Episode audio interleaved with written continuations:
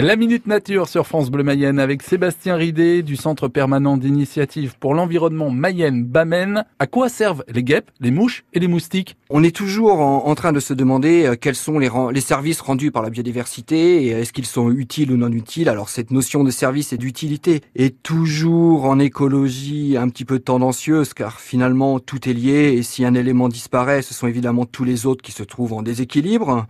Mais si on le prend d'un point de vue seulement humain, euh, les guêpes sont des très grandes pollinisatrices, mais également des prédatrices très efficaces au jardin, par exemple sur les chenilles et autres insectes qui peuvent manger vos salades. Les mouches, quant à elles, ou plutôt leurs larves, qui sont les asticots, sont des grands décomposeurs de cadavres et d'excréments, donc finalement ce sont les plus grands hygiénistes dans notre territoire. Et enfin, les moustiques, encore une fois, leurs larves, qui sont aquatiques, sont un élément indispensable dans la chaîne alimentaire du poisson.